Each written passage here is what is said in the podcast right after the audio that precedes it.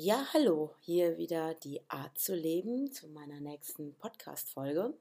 Und heute geht es mal darum, ähm, wo gibt es Momente im Leben, wo wir plötzlich merken, das geht so nicht mehr weiter oder wo vielleicht auch unser Körper sich meldet. Und welche Veränderungen können da anstehen oder was bringt uns plötzlich wieder zu uns selber zurück, welche Möglichkeiten gibt es da? Und Vielleicht jetzt auch einfach mal so aus einer Erfahrung heraus würde ich ganz gerne heute mal einen ganz anderen Podcast machen. Und wenn ihr mal zwischendurch Türen hört, das ist auch nicht so schlimm. Wir sind ja heute mal eingeladen durch dieses Dachzelt-Meetup, was wir jetzt hatten am Wochenende in Bremen. Sind wir heute bei der lieben Vanessa im Haus und zwischendurch kann es mal sein, dass hier Geräusche im Hintergrund sind, aber das lässt uns gar nicht davon abhalten, weil ich habe heute nämlich einen ganz besonderen Gast auch. Und wir haben uns äh, schon beim Meetup in der Schweiz kennengelernt und jetzt eben hier in Bremen wieder und äh, Holland? Holland? Holland, Holland waren wir auch.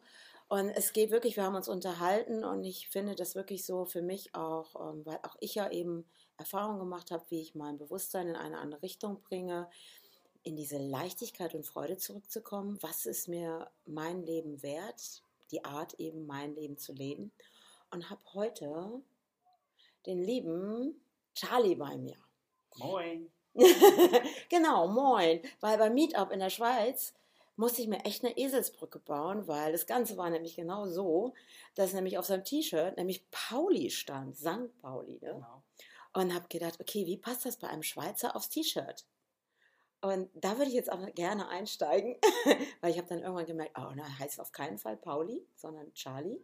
Richtig. Und habe gedacht, okay, ein Schweizer der irgendwie Züge Richtung Hamburg hat. Aber es wird sich jetzt gleich herausstellen, warum, weshalb, wieso und warum auch Charlie heute eben in der Schweiz lebt. Und ich würde ihn jetzt ganz gerne vorstellen und dass er sich selber vorstellt und mal ein bisschen erzählt von sich, was er so macht. Fangen wir mal ganz harmlos an. Und dann steigen wir ein bisschen einmal in die Geschichte von Charlie und schauen einfach mal, wohin das führt. Gut. Okay, also, hallo Charlo. Erstmal herzlich willkommen bei ja. Die Art zu leben in meinem Podcast und freue mich total, dass du da bist. ja, ich freue mich auch. Ja. Ähm, Dann erzähl doch mal, was, wer bist du? Ja, ich bin Charlie. Ich sag mal, ich komme eigentlich aus Hamburg, was nicht ganz stimmt, weil ich geboren in Berlin bin. Dann durch verschiedene Wege lange in Bayern gelebt.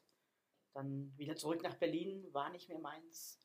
Und dann ist Hamburg eigentlich meine Heimat in Deutschland geworden. Bis es dann eben irgendwann mal nicht so gut lief und ich dann Veränderungen gesucht habe. Und darum ist für mich immer noch Hamburg trotzdem meine Heimat. Ah, okay. Und jetzt lebe ich seit vier Jahren, fast genau seit vier Jahren in der Schweiz. Ähm, das ist aber schon jetzt schon so, so Hamburg, Schweiz. Da muss ja was passiert sein, dass man wirklich von Hamburg Richtung Schweiz geht, ne? Ja, da ist durchaus ein bisschen was passiert im Leben. Ähm, ja. ja. der ausschlaggebende Punkt war, ich habe eben 2014, 2015 einen ziemlich heftigen Burnout gehabt, berufsbedingt. Mich hat es wirklich voll ausgenockt. Was heißt denn berufsbedingt? Das heißt, was ähm, machst du? Ja, ich war damals als Erzieher tätig und ja, die Situation, die man in Deutschland oft kennt, dass man einfach zu wenig Personal auf zu viele Kinder hat und ja, man, man ist am Limit irgendwann. Das, das war einfach recht viel. Die Ausbildung, anschließend direkt Vollzeit weitergearbeitet, keine Pausen, nichts gehabt und irgendwann war der Akku leer. Das heißt, äh, Kinder, welches Alter, von was reden wir da jetzt genau, wenn du Erzieher bist? Ich habe bei mir damals drei bis sechs gehabt. Oh, drei bis sechs Jahre alt. Also klassisch Kindergarten dann. Ah, okay. Und darf ich mal fragen, was sich da verändert hat, dass man plötzlich an sein Limit kommt? Gerade im Kindergarten denkt man ja so, man denkt so, ne? Ach, sind ja kleine Kinder, kann ja gar nicht so schlimm sein. Genau, man denkt immer, man ist ja nur dort und, und guckt ein bisschen und passt ein bisschen auf. Genau. Aber wenn du dann allein zu zweit auf teilweise bis zu 30 Kinder guckst oder dann 26 Kinder mit Integrationskindern, wo du einfach nochmal erhöhten Förderbedarf hast und mehr gucken musst. Und eine dritte Person, die eigentlich im Team ist, öfter mal fehlt, auch oft krankheitsbedingt. Ja, das muss alles abgefangen werden. Und wenn dann die zweite Person auch noch krank ist, dann steht man auch mal einen Tag alleine, kriegt irgendwo eine Unterstützung her, aber die muss man auch wieder wie mit anweisen und einarbeiten. Ist das auch dieser Druck, dass man ja auch gerne den Kindern gerecht werden möchte?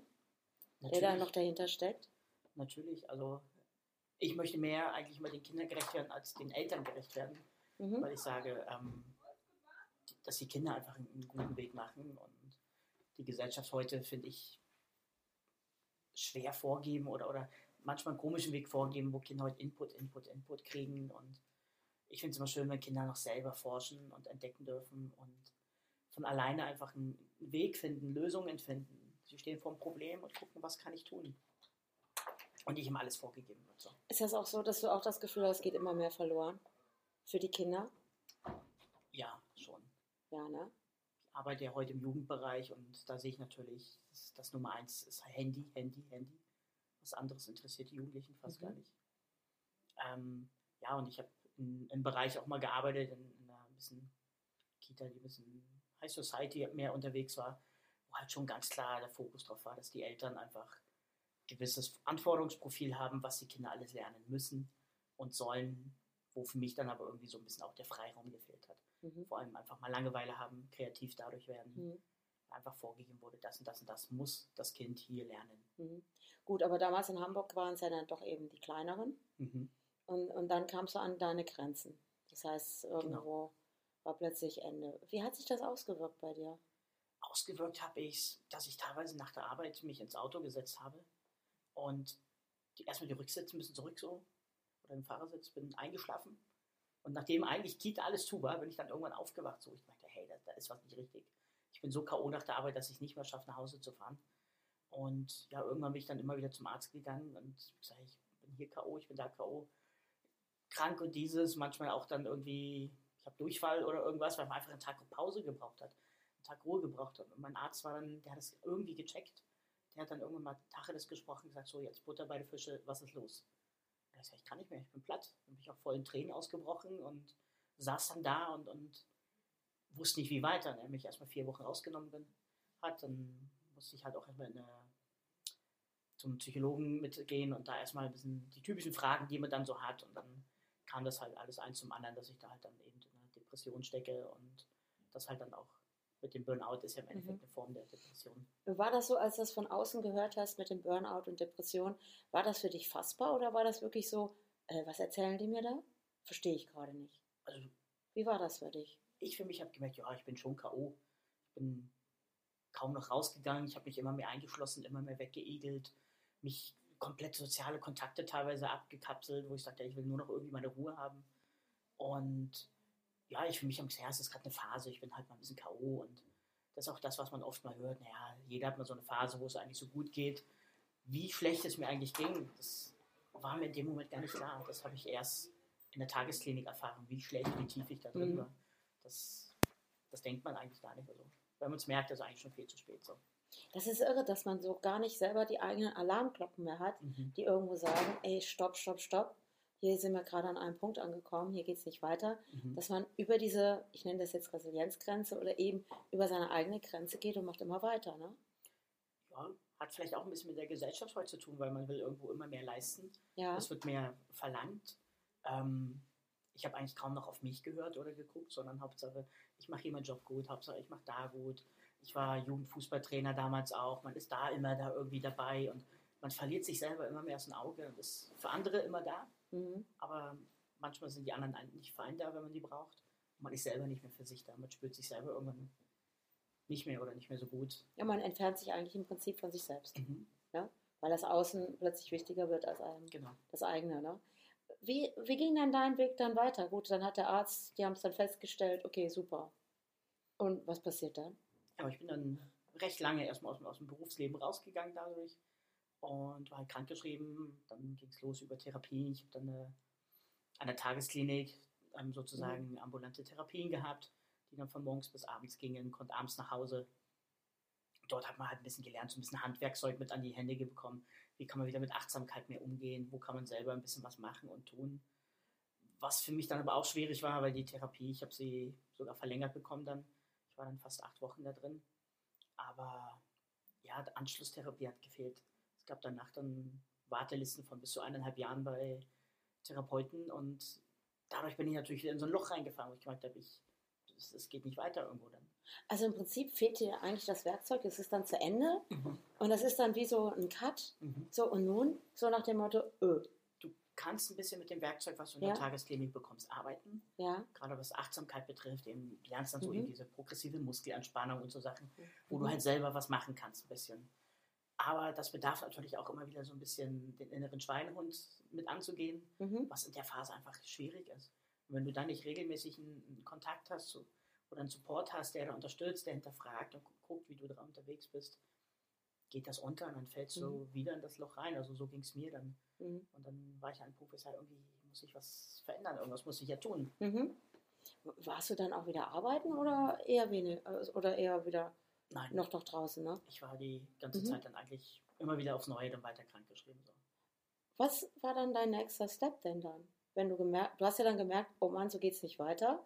Ich komme hier irgendwie nicht weiter, warte ewig auf den nächsten Therapieplatz oder Therapeuten. Ich meine, man sitzt ja dann in so einem, ich brauche eigentlich Unterstützung. Genau. Aber keiner da oder Krankenkasse, bla bla bla, diese ganzen von außen interessanten Dinge nenne ich die jetzt mal, die einen dann doch nicht weiterbringen und irgendwie wird man doch allein gelassen damit, ne? Absolut. Was war dann dein Step, dann zu sagen, okay, weil ich jetzt sehe ich ja einen anderen Charlie vor mir heute. Der lächelt. Ja, genau, weil Genau. heute sehe ich ja einen Charlie, der, der die Freude und die Leichtigkeit wiederfindet, ne? Absolut. Ja. Ja, eigentlich war es ganz komisch. Ich habe einerseits zu dem Zeitpunkt gerade das Hörbuch vom Happe Kerkeling gehört. Ich bin da mal weg. Und parallel lief damals im Kino ein Film mit Reese Witherspoon, Wild, der große Trip. Der, ja. Und sie hat natürlich eine ganz andere Geschichte, aber dieses Laufen hat ihr geholfen, über ihre Probleme hinwegzukommen, sich wiederzufinden. Und ich saß im Kino und ich war dann auch recht emotional.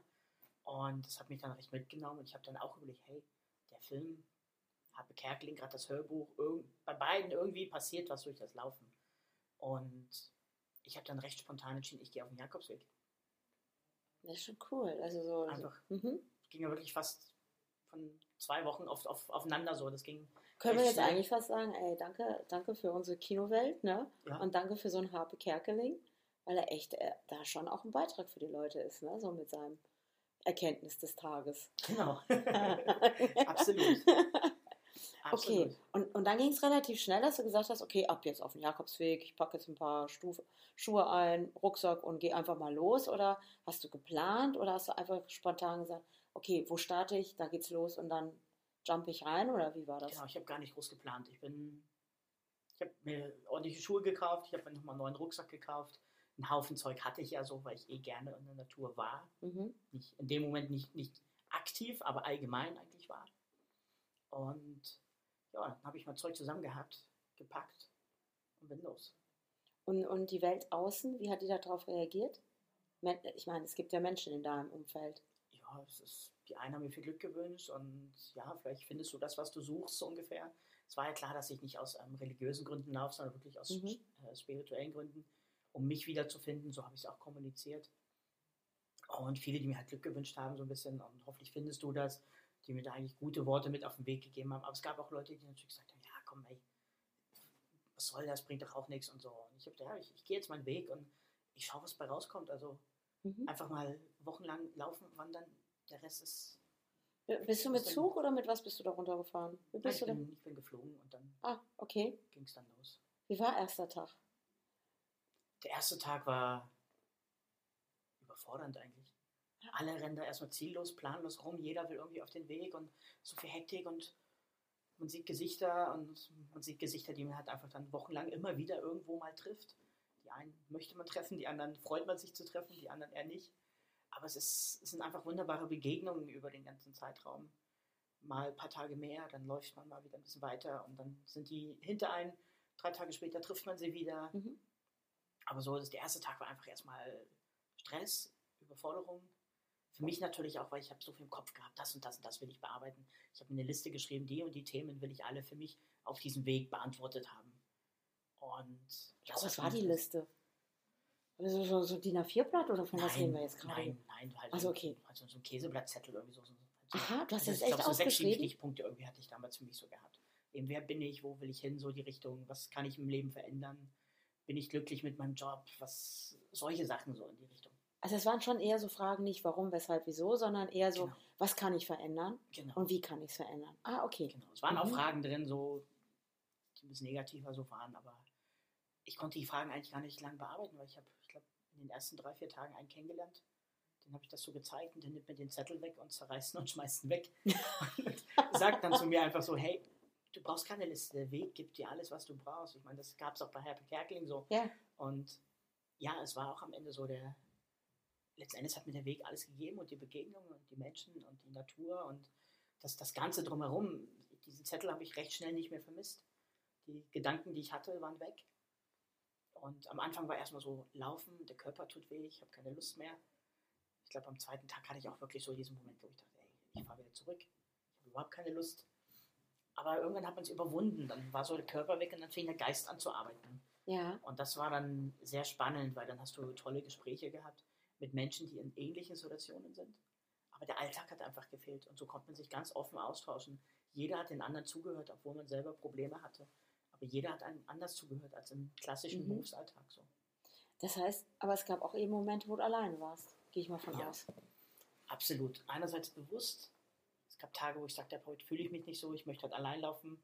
Habe in der Gruppe, mit der man so ein bisschen unterwegs war, abgemacht, komm, wir treffen uns in dem Ort.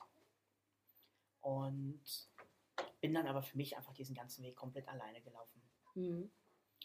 War auch oft sehr lehrreich, sehr hilfreich. Und andere Tage war es schön, dass du nicht alleine warst, dass du Leute hattest. Auch Mhm. Tage, wo es mir schlecht ging, einfach. Leute, die für einen da waren, die einmal einen Mhm. Arm genommen haben. Mhm. Also wenn man Geräusche im Hintergrund hört, ist die Familie, wo wir gerade sind. Das Genau, ist aber nicht so schlimm, das ist normal durch. mit Kindern und Vater und sonstigen, das ignorieren wir. Also das heißt ja, also dieses, ich frage jetzt nochmal, ich, ich hake da nochmal ein bisschen nach. Ne? Bei diesem Alleinsein ist es ja so, also ich weiß es ja eben jetzt eben, was da passiert auch im Gehirn, weil ja rechte, linke Gehirnhälfte wird da ja, das ist ja ein Verarbeiten. Das ist ja genauso wie ähm, wir es ja kennen vom MDR oder hier vom ähm, Winken auch, wo wir eben Dinge verarbeiten. Was weiß ich, was im Unterbewusstsein noch festhängt, kann man eben durch Walk and Talk heißt das auch, kann man das ja eben verarbeiten und neu verankern im Unterbewusstsein. Also, dass man Dinge verändert. Wenn du da jetzt so ganz alleine für dich warst und du hast auch gerade gesagt, es ging dir auch mal zwischendurch schlecht, wahrscheinlich emotional, denke ich, Mhm. schlecht oder körperlich, aber wahrscheinlich Ja, emotional. emotional. Also, Das heißt, das macht schon was mit dir. Das heißt, gab es da auch Momente, wo du wirklich allein warst mit deinen Emotionen und hast plötzlich gemerkt, so, oh, eigentlich geht es mir jetzt schlecht, ich bräuchte jetzt eigentlich jemand in der Nähe? Oder war es wirklich sowas, du bist gelaufen, hast plötzlich gemerkt, doch, ich kann das selber bearbeiten? ja, erst letztere. Also ich, es gab Momente, dann kam es in drin, dann war ich auch beim Laufen mal, wo ich auch mal geweint habe und alles, wo ich einfach dann Mhm.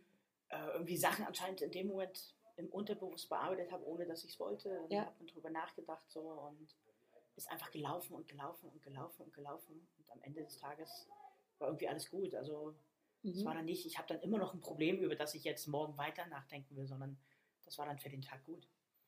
Ah, okay. Ich habe einen Tag gehabt eben, also es sind für mich zwei recht entscheidende Tage. Den einen Tag bin ich ganz allein gelaufen und ich habe einfach gesagt, heute, ich habe kein festes Ziel, ich laufe einfach. Und dort habe ich wirklich über Dinge für mich versucht nachzudenken. Und ich bin am Ende 42 Kilometer gelaufen. Oh. War Echt? völlig platt. Ich habe über Mittag mich in den Schatten gelegt, eine Stunde ein bisschen geschlafen so oder zwei Okay. und dann wieder weitergelaufen. Aber wirklich, es war ja nicht Gewaltmarsch, also ich bin schon entspannt gelaufen. Aber irgendwann, als man dann so mit den Kilometern mitguckt, anhand wo man langlaufen kann, Mhm. wo ich dachte, huh, jetzt bist du schon über 40, hab dann oben die Geier kreisen sehen. Und dachte ich mir so, ist das jetzt ein Signal, ich sollte mir jetzt eine Unterkunft für heute mal suchen oder darf ich noch weiterlaufen? Ich habe mich dann, ich habe mich gut gefühlt am Ende. Also Ja. ich bin gelaufen, eine Wahnsinnsstrecke, aber ich habe mich am Ende des Abends wahnsinnig gut gefühlt. Und am Tag drauf bin ich auch wieder allein gelaufen. Und das war für mich so mein Punkt der Erleuchtung. Ich bin durch eine wunderschöne Natur gelaufen, habe wunderschön in, in Berge und alles geguckt gehabt und einfach weiter weg hat es ein bisschen geregnet, dann die Sonne, das Diesige so ein bisschen Mhm. alles. Und es war der Moment vor purer Freude, wo ich dann da stand und das war mein Aha-Moment, wo es wie Klick im Kopf gemacht hat. Und diese zwei Tage miteinander verknüpft, ich glaube, das hat es für mich gebraucht. War das so dieses, dieses, boah, das bin ich? Oder was war das genau? Weiß ich nicht, kann ich, gar- kann ich gar nicht sagen. Also ich, was ich sagen kann, ist, dass die, mit denen ich gelaufen bin, die mich diese zwei Tage auch nicht gesehen haben, wir haben gesagt, wir treffen uns ein paar Tagen an dem Mhm. Ort wieder. Mhm. Und die haben mich danach gefragt, hey, was ist passiert? Aber Du bist die haben es gesehen. Anders am Lachen, ich habe eine andere Ausstrahlung wieder gehabt. Ich habe Ah, Freude okay. anders ausgestrahlt. Ich bin vorher ja recht griesgrämig oder mit wenig Freude, mit wenig Lachen unterwegs gewesen. Außer wenn man mal mit Leuten war und es war lustig, man hat dann gelacht so. Aber so einfach von der Ausstrahlung her habe ich keine, ich glaube, keine schöne Ausstrahlung gehabt oder ich habe mich nicht so gefühlt. Also ich denke, ich stelle stell mir das gerade so als Bild vor. Weißt du, erst war da so ein kleiner äh, Charlie, der irgendwo eingeengt war in Mhm. irgendetwas, der einfach nicht mehr zu finden war. Und vielleicht ist da eben dieses wieder zu sich zu finden und so plötzlich zu sagen, boah, hier ist Charlie wieder. Mhm. Und dieses Freude, also ich, das ist ja wie bei Kindern. Kinder, die, die denken nicht groß über irgendetwas nach. Die machen Ne? einfach. Die machen einfach. Die sind jetzt glücklich. Und Genau. die sind jetzt in der Freude. Nö, und jetzt sind sie traurig. Punkt. Und, und jetzt sind sie wütend und jetzt sind sie wieder in der Freude. Und äh, wir Menschen fangen ja an, also wenn wir dann erwachsen werden, und verändern dieses Jetzt ja, indem wir uns zumüllen, ich nenne das mal, mit den Dingen aus der Vergangenheit und die eben immer wieder im Heute wieder aufleben lassen und uns als Opfer fühlen und eben auch dieses, was das Außen uns eben draufdrückt. Und Mhm. ich glaube, dieses, weil wenn du ja alleine läufst, ist ja niemand da, der dir sagt, was du sagst. Und ich finde es jetzt gerade so herrlich, weil wir hinten die Kinder hören und so, ja, und jetzt muss ich mal gerade mit meiner Schwester ein bisschen kämpfen. Und, ah, das geht ja gar nicht. Aber das sind ja auch Dinge, die passieren im Jetzt. Genau. Und das Tolle ist ja, wenn du da draußen warst und sagst, äh, diese Erleuchtung, dieses, was eben nicht in Worte zu fassen ist. Und das kenne ich ja auch, dass du manchmal denkst, okay, was ist da, hat sich da jetzt gerade verändert? ich kann es schwer sagen, aber ich glaube, Ja. für mich ist einfach wie ein unsichtbarer Knoten einfach in mir geplatzt und auf einmal war ich zufriedener. Das war so wirklich ein Moment, dieses ganze Bild, was ich da einfach vor mir gesehen habe, Ja. war ja auch einer der, ich habe ein paar, Element, äh, paar Tage gehabt, die einfach auch emotional waren. Und Mhm. das, glaube ich, war der emotionalste Tag, neben der ähm, Ankunft in Santiago dann. Das war für mich aber dieser Tag wirklich sehr emotional, wo ich dann da gesagt habe, hey, irgendwie, jetzt bin ich gerade glücklich. Habe dann da lange verweilt und lange das beobachtet und ich habe das auch ein schönes Bild davon gemacht, was ich für mich bis heute zu Hause habe, wo in Tagen, wo ich merke, heute geht es mir mal nicht ganz so gut, gucke ich das Bild an und weiß, hey, Okay. guck nach vorne, der Weg kommt und es geht. Und die Liste war nicht mehr. Überhaupt nicht mehr. Wusstest du überhaupt noch, was auf der Liste stand irgendwann noch? Ja, im Unterbewusst hat man schon noch ein paar Punkte gehabt, aber komischerweise diese Punkte, die ich da drauf habe, die habe ich überhaupt nicht beachtet. Die waren gar nicht mehr wichtig. Der einzige. Punkt, den ich glaube ich beachtet habe für mich, ist so, wer bin ich, wo möchte ich hin? Genau. Das war jetzt vielleicht das Einzige, was von der Liste übrig geblieben ist, Mhm. was ich aber nicht negativ sehe, sondern Ja. das ist was, wo ich sage, ja, da geht meine Reise neu weiter. Ja. Welchen Weg gehe ich so? Ich, mein, ich habe für mich dann gelernt, selber zu entscheiden. Also ich bin bewusst mit dem Buch gelaufen, wo nicht vorgegeben ist, in wie viele Etappen man den Jakobsweg läuft oder so, sondern es sind einfach nur, alle paar Kilometer gibt es eine Unterkunft und recht viele haben dieses Buch genau deswegen, weil du einfach ähm, Schritt für Schritt gehen kannst und kannst jeden Tag selber neu entscheiden.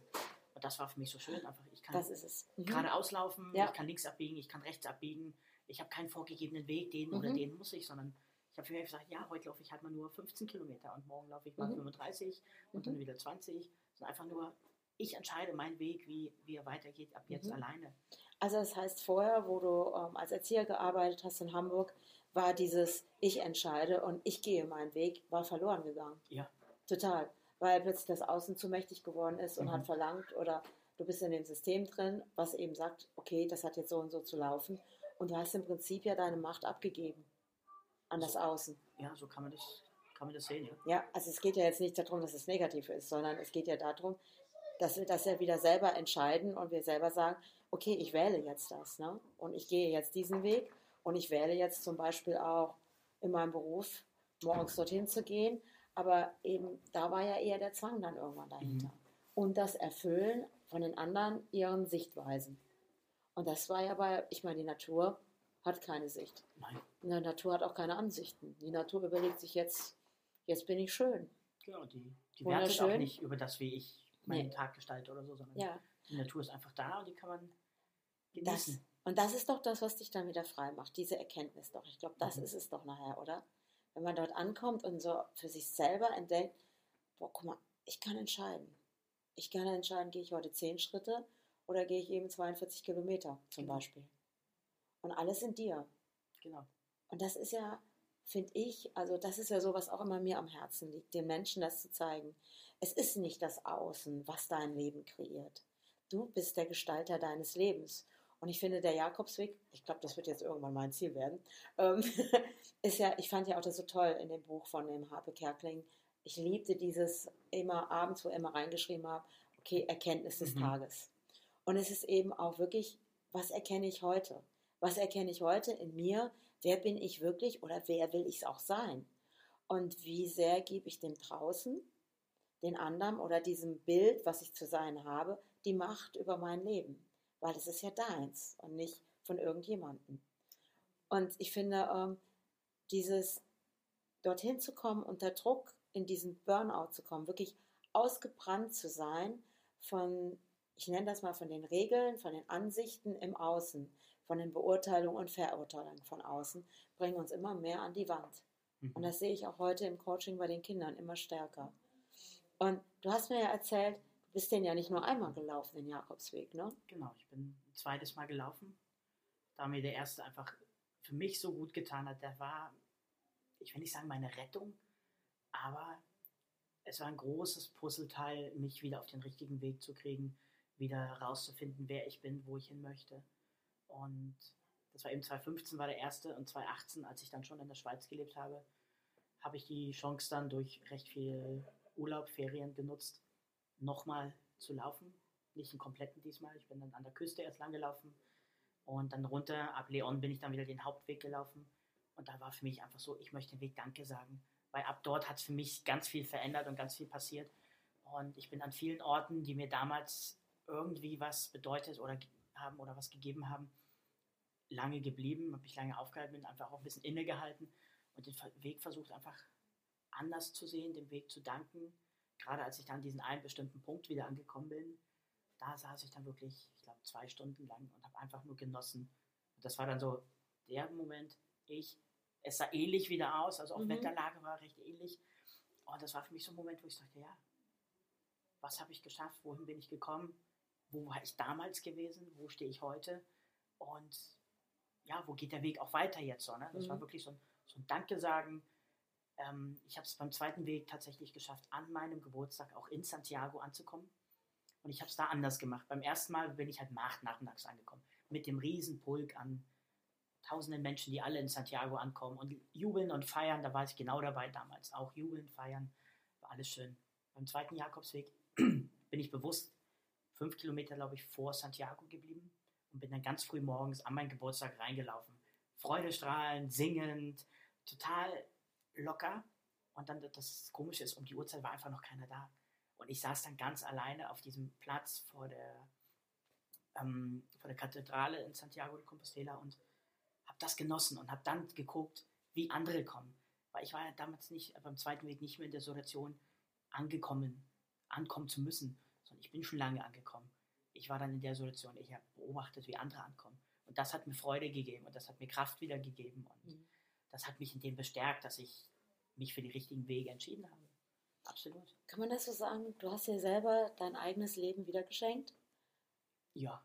Ja, Spätestens nachdem ich in die Schweiz dann nach ausgewandert bin. Ich bin ja nach dem ersten Jakobsweg recht schnell 2015 in die Schweiz gegangen. Warum Schweiz? Warum Schweiz? Ja, Da kommt ein Hamburger und geht ab in die Schweiz. ja es ist schwer eigentlich zu beschreiben. Also es ist beruflich war es, weil mich Freunde drauf gebracht haben, dass dort gute Arbeitsbedingungen sind und nicht das Finanzielle. Man denkt immer, oh, Schweiz, nur finanziell. Also wirklich, wenn ich in den Kleinkindbereich gucke, ähm, deutlich kleinere Gruppen mit mehr Personal und ähm, dann die Lebensqualität, die man in der Schweiz hat. Ich habe, wie gesagt, lange auch in Bayern gelebt. Ich liebe die Berge. Ich habe lange in Hamburg gelebt. Ich liebe das Wasser, die Nähe zu den See. Und in der Schweiz habe ich beides sehr nah. Ich habe wunderschöne Bergseen, auch größere normale Seen, die nicht nur in den Bergen sind. Ich wohne gerade eben in der Zentralschweiz. Also ich habe den Vierwaldstätter See unmittelbar vor Mhm. der Nase. Wer nicht kennt, googelt Vierwaldstätter See, guckt euch die Bilder an. Also das ist An dem bin ich Lebensqualität. doch vorbeigefahren, als ich vom Meetup, glaube ich, zurückgefahren bin. Ne? Da seid ihr da Ja, da bin ziemlich ich dran. sicher dran Ja, aber vorbeigefahren. hundertprozentig bin ich da dran Und das ist vorbeigefahren. War so. Lebensqualität. Ja. Schweiz, ähm, ich frage jetzt einfach nochmal so nach. Das ist ja so, du bist dann ja eigentlich in Hamburg wieder angekommen von deinem Ausflug, sage ich mal, vom Jakobsweg. Und da war schon, wie kam plötzlich dieses, okay, ich tue es jetzt. Dieses, weil es ist ja, viele haben ja das Problem, okay, sie sitzen in ihrer Komfortzone, in ihrem alten Gewohnten und ach, das war ja schon immer so, ich nenne das jetzt mal gerade so ein bisschen. Und du kamst ja jetzt mit deinem neuen Leben zurück. Du hast Mhm. dir das geschenkt und saß doch bestimmt dann wieder in deiner eigenen Wohnung und wie war denn das, dass du plötzlich gesagt hast, okay, Schluss aus, fertig, geht nicht? Genau, es war eben genau sehr, sehr schwer. Ah, Ich okay. bin zurückgekommen und ich habe gesagt, ich, ich liebe meinen Beruf, ich arbeite gerne mit Kindern, Jugendlichen, ich möchte das auch gerne weitermachen. Aber würde ich wieder genauso einsteigen, wie ich vorher war, dauert es nicht lange und ich gehe wahrscheinlich wieder dran kaputt. Hm. Und da kam für mich der Moment, wo ich sage, ich, ich möchte eine Veränderung. Und ich dachte einfach, hey, ich bin den Weg gelaufen, aus dem Nichts heraus. So, komm, sei mutig, probier nochmal was. Mhm. Und dann kam das so wirklich mit der Schweiz. Ich habe mich beworben gehabt. Ich habe mich auch die Woche, die ich dann dort war, wirklich in die Schweiz verliebt gehabt. Ich habe gesagt, es ist einfach wunderbar. Und es war einfach, ja, der Mut, Mhm. die Veränderung zu suchen und noch mehr vor allem der Mut, die Veränderung auch anzugehen und umzusetzen. Und jetzt bin ich eben vier Jahre in der Schweiz und ich bereue keinen einzigen Tag. Mhm. War auch kein Problem, das äh, in der Schweiz anzukommen. Oder manchmal gibt es ja, okay, ich wandere aus in die Schweiz. Hm. Das hört sich so an, okay, ich fahre über die Grenze, wohne ab jetzt da. Genau. Nein, ganz einfach. So einfach ist es ja nicht mit den Schweizern auch. Ne? Genau, die sind ja schon. Ist auch tatsächlich schwer, auch so ein bisschen anzukommen und man muss sich integrieren schon. Viel ist halt über Vereinsgeschichten. Ähm, ja, es ist auch nicht immer einfach nur als Deutscher in der Schweiz so. Aber ich bin, glaube ich, Mensch, ich, ich komme auch ganz gut klar. Ich muss nicht 50 Freunde dort unten haben oder so. Ich habe Mhm. ein paar wenige, und die, die sind okay. Und es reicht mir. Ich komme auch, ich habe es gelernt, einfach auch gut alleine klarzukommen. Ich muss nicht immer Menschen um mich herum haben. Dem her, mir geht es grundsätzlich gut. Allein wenn ich eben aus meiner Wohnung gucke, ich sitze auf dem Sofa und gucke in die Berge rein. Das ist für mich Lebensqualität. Mhm. Und die Arbeit ist anders dort. Absolut. Also inzwischen bin ich Was, jetzt auch was ist anders da genau? Das entspannter. Entspannter, Der Druck ist okay. anders. Es ist nicht so dieser extreme Druck. Es ist irgendwie, ja, ein bisschen entspannter. Wie man auch sagt, manchmal die, die Uhren in der Schweiz mal ein bisschen langsamer oder so. Mhm. Weiß nicht, ich empfinde es einfach für mich als entspannter. Mhm.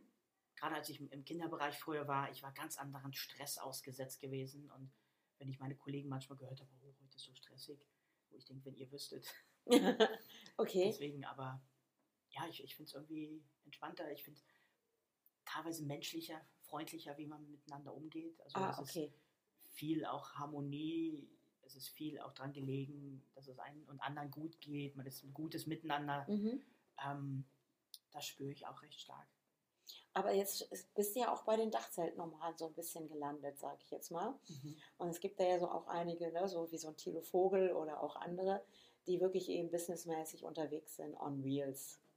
Und ähm, das animiert natürlich auch mal zu sagen, okay, was könnte der nächste Step sein oder was könnte ich auch verändern? Und du hattest ja vorhin schon mal so ein paar Sachen angeklingen lassen, so, okay, was könnte da noch jetzt für dich kommen? Mhm. Weil so vielleicht doch irgendwann im nächsten Jahr oder so, vielleicht eventuell, du sagst, okay, was, was kann jetzt noch passieren oder was gefällt mir gerade, was könnte ich da noch verändern, was könnten da die ersten Steps sein und trotzdem eben das, was du liebst, mit Kindern zu arbeiten, zu verbinden. Hast Ja, du da schon so? Ich glaube, die ersten Steps, die mache ich ja gerade einfach, indem ich meine Freizeit unheimlich viel im Dachzelt unterwegs bin.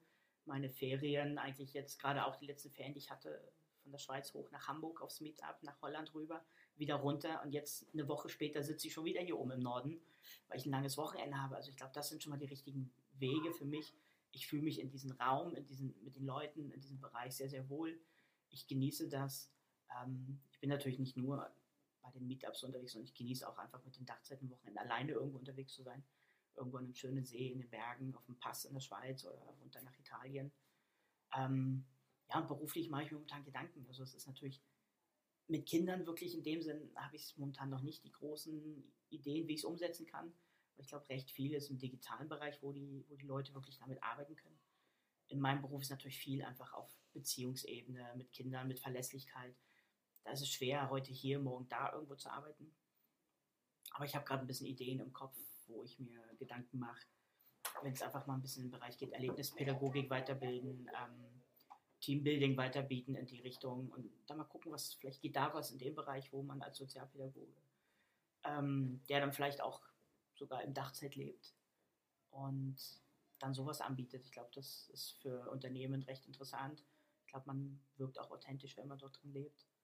Und ja, mal gucken, wohin die Reise geht. Also Mhm. ich bin gerade offen für diese Sachen. Ich orientiere mich, ich gucke, was geht, ich, ich prüfe eventuell Lösungen. Mhm. Also man ist halt gerade im Entwicklungsprozess für mich so. Mhm. Ja. Was ich einfach für mich weiß, ist, wenn ich mal irgendwann jetzt sage, ich wechsle mal meinen, meinen Arbeitgeber irgendwann, also es ist nicht, dass ich jetzt im nächsten halben Jahr irgendwie was wechseln will, mhm. aber wenn sich irgendwann mal eine berufliche Veränderung ergibt, möchte ich ganz gern eigentlich, bevor ich den neuen Beruf starte, mindestens ein halbes Jahr Pause machen und das halbe Jahr mit dem Dachzelt unterwegs sein. Ja. Und einfach da auch mal gucken, was ergibt sich, was, was passiert und ja, vielleicht geht das Leben in ganz andere Bahnen, die ich jetzt überhaupt nicht im Kopf habe. Also. Ja, ich, ich sage das immer so gerne, äh, weil, also so auch zu mir selber manchmal, wenn ich in bestimmten Situationen bin und, und ich kann das andere noch nicht sehen, dass ich dann einfach irgendwie auch so, okay, manchmal so die Frage stelle, okay, was kapiere ich jetzt an dieser Situation noch nicht? Mhm. Oder was wird da auch eben kommen? Und sage einfach, okay, Türe öffnen sich. Genau. Also ich kenne das ja auch, ich habe ja auch wirklich jetzt äh, noch mal zwei Jahre ja in meinem Job als Architektin gearbeitet und habe mal einfach das mit dem Angestelltenverhältnis mal wieder ausprobiert. Ich glaube aber für mich ist es eben auch total klar, eben so, es ist eine andere Form. Ich bin eben nicht auf den Jakobsweg gegangen, sondern für mich ist Natur auch ein ganz wichtiger Punkt, weil es äh, für mich Ankommen ist, mhm. bei mir, weil die Natur uns da wirklich auch trägt und uns hilft einfach. Das ist Heilungsprozess pur. Und eben auch zu erkennen, also Erkenntnis des Tages, wie so schön Harpe Kerkeling sagt, ähm, dieses, okay, wie kann ich ein Beitrag für diese Welt sein?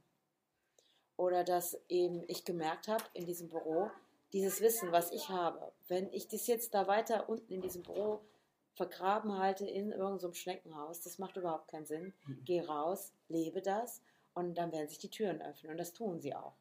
Ich habe kaum dort gekündigt, auf einmal passieren Dinge. Und ich glaube, durch dein Wissen, auch deine Arbeit mit den Jugendlichen, sage ich jetzt mal, und auch natürlich den Kleinkindern, hast du natürlich eine unwahrscheinliche Grundlage, weil ich glaube, es ist so für mich so, dass ich sage, okay, es wird Zeit, dass wir den Kindern zuhören und dass wir Erwachsene wach werden und wirklich sagen, okay, was tun wir da? Wie du schon sagtest, der ganze Druck, was machen wir da? Dieses uns in den Burnout zu jagen und was leben wir dann unseren Kindern vor? Und dieses auch mit Erlebnispädagogik und all diese Dinge raus in die Natur zu gehen. Ich glaube, das wird in der Zukunft ein ganz wichtiges Thema werden, dass wir den Menschen wirklich auch wieder zeigen, wie es funktioniert. Oder dieses eben, diese Achtsamkeitstrainings, warum mhm. gibt es das Ganze? Weil Bedarf da ist, ohne Absolut. Ende. Ne?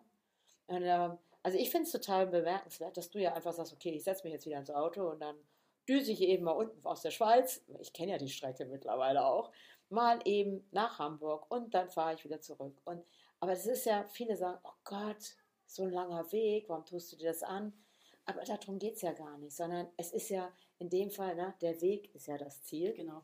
Und dass du da erkennst, boah, ich bin mit Menschen zusammen, die ticken so wie ich, da hast du tollen Austausch und was ist da möglich, Dinge zu verändern. Und ich könnte mir vorstellen, dass so, wenn ich das so für mich so bei dir sehe, dass da sich ganz irre Türen noch öffnen werden, wo du selber nachher denkst, ey, sag mal, wie cool ist der denn?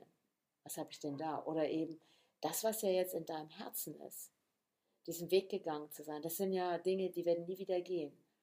Und ich habe auch äh, im Coaching oft schon Leute gehabt, die auch einen Burnout hatten, die hatten immer so dieses, oh je, diese kleine, dieser kleine Kobold Angst, der sagt, oh je, oh je, ich muss aufpassen, dass ich nicht wieder reinrutsche. Mhm. Kannst du jeder nochmal reinrutschen? Ich würde nie Nein sagen dazu, man, man weiß es nicht, aber was mir momentan eine wahnsinnige Kraft gibt, ist, ich lebe momentan mein Leben, ich lebe meine Freiheit. Ja. Natürlich habe ich ich habe einen festen Wohnsitz in der Schweiz, ich habe einen festen gesicherten Job in der Schweiz, ich habe dadurch eine gewisse Sicherheit und auch finanziell dadurch einen kleinen Background. Aber eben genau dieses hier hochfahren, mit den Leuten hier zu sein, das ist für mich gerade Freiheit. Oder dann eben ähm, irgendwo anders hinzufahren mit dem Dachzelt, hier, den Ort finde ich schön, hier stelle ich mich hin, hier bleibe ich die Nacht und fahre morgen mhm. weiter, ohne zu wissen, wo es morgen hingeht. Einfach mhm. diese Freiheit, das genieße ich momentan. Und ich denke gerade zurück an Holland, da standen wir zwei nebeneinander und haben anderen Menschen ins Gesicht geguckt durch das Lagerfeuer, das hat so eben geleuchtet, die waren alle am Strahlen und alles. Und das hat mir wieder Zufriedenheit gegeben, wo ich sage, dort diese Menschen, die ich nicht sonst auf diesem Meetup so viel sehe, sondern dort wirklich ganz viele andere, einfach alle am Strahlen, alle glücklich, alle begeistert. Und da war für mich dann wieder so klar, ja, ich bin auf dem richtigen Weg. Und das zu sehen, wie die glücklich sind, bei mir selber das so zu fühlen. Und ich sage, ja, ich bin momentan wahnsinnig gespannt, wo geht die Reise weiterhin. Mhm. Ich bin offen für viele Dinge. Ich werde ausprobieren und gucken. Mhm. Und ähm, weiß noch nicht, wo es hingeht, aber das, was ich damals gemacht habe, das ist, glaube ich, was, was mich heute wieder begleiten wird, ist den Mut haben, einfach was zu probieren. Einfach zu tun. Genau. Ja. und rauszugehen. Also ich bin ziemlich sicher, es kann nicht zurück in Burnout gehen, weil dein System kennt die Alarmglocken jetzt, hat es wahrgenommen und das, was da im Herzen verankert ist. Und ich ja auch mittlerweile durch die Wissenschaft und alles wissen wir ja auch mittlerweile, dass wir ja auch im Herzen sogar Neuronen haben. Das Zeug, was wir ja auch im Gehirn haben. Also das Herz denkt wirklich auch eben mit. Und das wird es nicht nochmal zulassen, dass du da hinrutscht.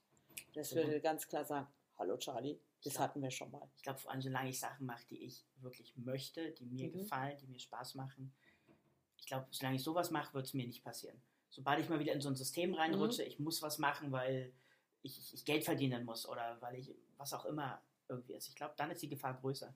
Aber Mhm. solange ich mich auf der Seite bewegen kann, dass ich sage, ich mache was, was mir Spaß macht, ich mache äh, ich mach was, wo ich mich wohlfühle, wo ich mich frei fühlen kann, wo ich mich mit einbringen kann.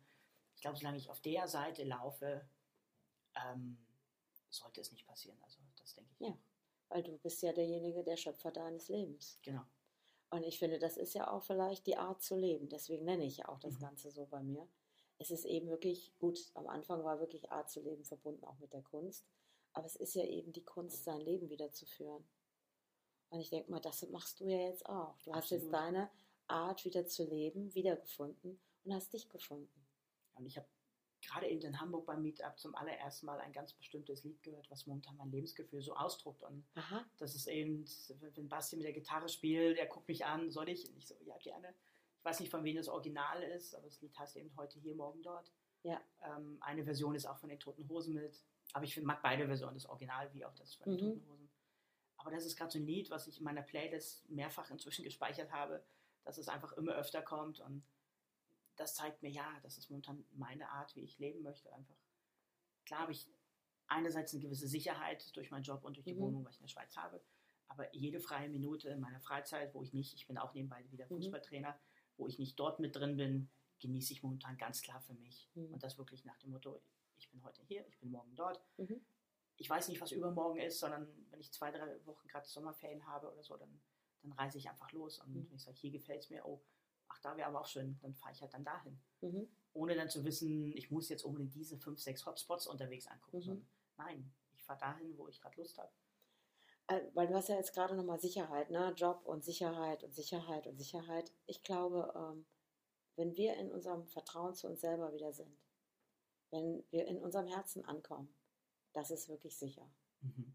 Alles andere ist es von außen kreierte Sachen, aber ich glaube, die Sicherheit ist, wenn du genau weißt, wer du bist und was du möchtest. Ja, das kann Das ist dein größter nehmen. Schatz.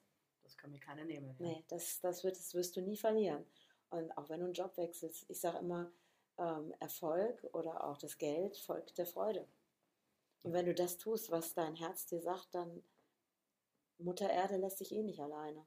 Das ist der größte, sicherste Ort. Ich Mhm. meine, das ist wirklich, manchmal spuckt sie zwar ein bisschen und korrigiert vielleicht bei Dinge bei uns Menschen, aber ich glaube, dadurch, dass du deinen Weg zurück zu dir gefunden hast, hast du deine Sicherheit wiedergefunden. Aber vor fünf Jahren stand ich da und ich war alles andere als sicher. Also Ja. alles andere. Krass, und jetzt ne? bin ich sicher, ich bin selbstbewusst, ich weiß, wer ich bin. Ich weiß grob, wo ich hin möchte. Ich Ja. weiß vor allem, was ich nicht möchte. Und ja, das ist viel, weil ich den Mut hatte, mich darauf eingelassen habe, gewisse Schritte gemacht Mhm. habe. Ähm, trotz allem Widerstand irgendwo gesagt, ja, ich probiere es. Und ich meine, wenn es nicht ist, dann gibt es einen anderen Weg. Ja. Ich sage für mich mal so, es ist ein Weg, der mit Steinen voll ist. Ähm, das ist auch, was ich mit Jugendlichen eben oft auch so angucke es gibt viele Wege, wie man dann weiterkommt. Man kann drumherum gehen, man kann drüber was bauen, man kann drüber klettern, man kann andere Seite außen rum gehen, man kann aber auch nochmal zurückgehen und eine andere Abbiegung nehmen. Es, es gibt so viele Möglichkeiten, um über so ein Hindernis drüber Mhm. oder drumherum zu kommen, ohne eben einfach nur zu sagen, ja, da ist jetzt ein Hindernis, hier komme ich nicht weiter, ja, was mache ich jetzt? Sondern einfach dann machen. Also das ist eigentlich das, was du jetzt den Zuhörern auch mitgeben würdest. Einfach machen. Einfach machen. Es ist egal, wie groß die Brocken da teilweise sind. Man kann drüber klettern, man kann sich auch Unterstützung holen, Mhm. die einem helfen, die Brocken wegzuräumen. Absolut. Also es gibt überall Möglichkeiten. Ne? Ah, okay. Also ich finde es jetzt erstmal total klasse. Ich finde, jetzt bin ich total dankbar, dass wir beide uns kennengelernt haben. Sehe ich auch so. Ja, weil ich glaube, da, da darf sich noch einiges entwickeln, weil bei mir rattert das ja schon wieder im Gehirn. Weil ich bin einfach so, ich bin eben voll dieses, ähm, ja, da kribbelst, man lernt Leute kennen und das liebe ich gerade auch so an den Dachzeltnomaden. Dieses Wir-Gefühl wieder, Menschen Mhm. zu treffen, wie du vorhin sagtest, denen in diese strahlenden Gesichter zu schauen, Gitarrenmusik, so wie es früher schon immer so, oh cool, Lagerfeuer Genau. und so, ne? Und dieses- Romantik. Ja, und dieses, diese Freude und das Glück wieder zu entdecken. Und ich finde es total klasse, dass du uns das teilhaben lassen, jetzt an deinem Jakobsweg Sehr und gerne. an einem, ja, nicht mehr ausgebrannt zu sein, sondern dass wie die Natur einem hilft. Und am schönsten finde ich an der ganzen Geschichte nochmal, dass du diesen Weg nochmal gegangen bist, um dich bei dem Weg zu bedanken. Also danke, dass du das mit uns geteilt hast. Da bin ich sehr, sehr dankbar für. Und ähm, ja, für alle, die eben demnächst mehr hören möchten, und ich fahre ja demnächst in die Schweiz, wer weiß, was da noch kommen mag, ähm, sagen wir jetzt hier mal auf Wiedersehen, weil jetzt gehen wir gleich harmonisch über in das Live von den Dachzeltnomaden, kann man ja ruhig mit reinbringen, wo bestimmt Tilo bestimmt wieder einiges zu erzählen hat von den wunderbaren Spendengeldern und von den wunderbaren Menschen, die wir auch dort kennengelernt haben.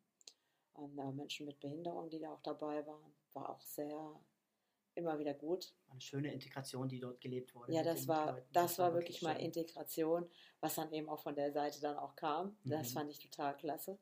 Und ähm, das hören wir uns jetzt gleich mal an. Und ich da sage dir auf jeden Fall danke, danke, danke für dieses coole Gespräch. Ich habe zu danken. Ja. Ich wünsche dir vor allem einen schönen Weg, wenn du dich entschließt, auf den Jakobsweg zu gehen. Ich werde dir eine Karte kommt. schreiben. Dann schreibe ich echt eine Postkarte und schicke keine WhatsApp und keine Mail. Mit Foto. Mit Foto. Mit Foto. Das mache ich dann auf jeden Fall.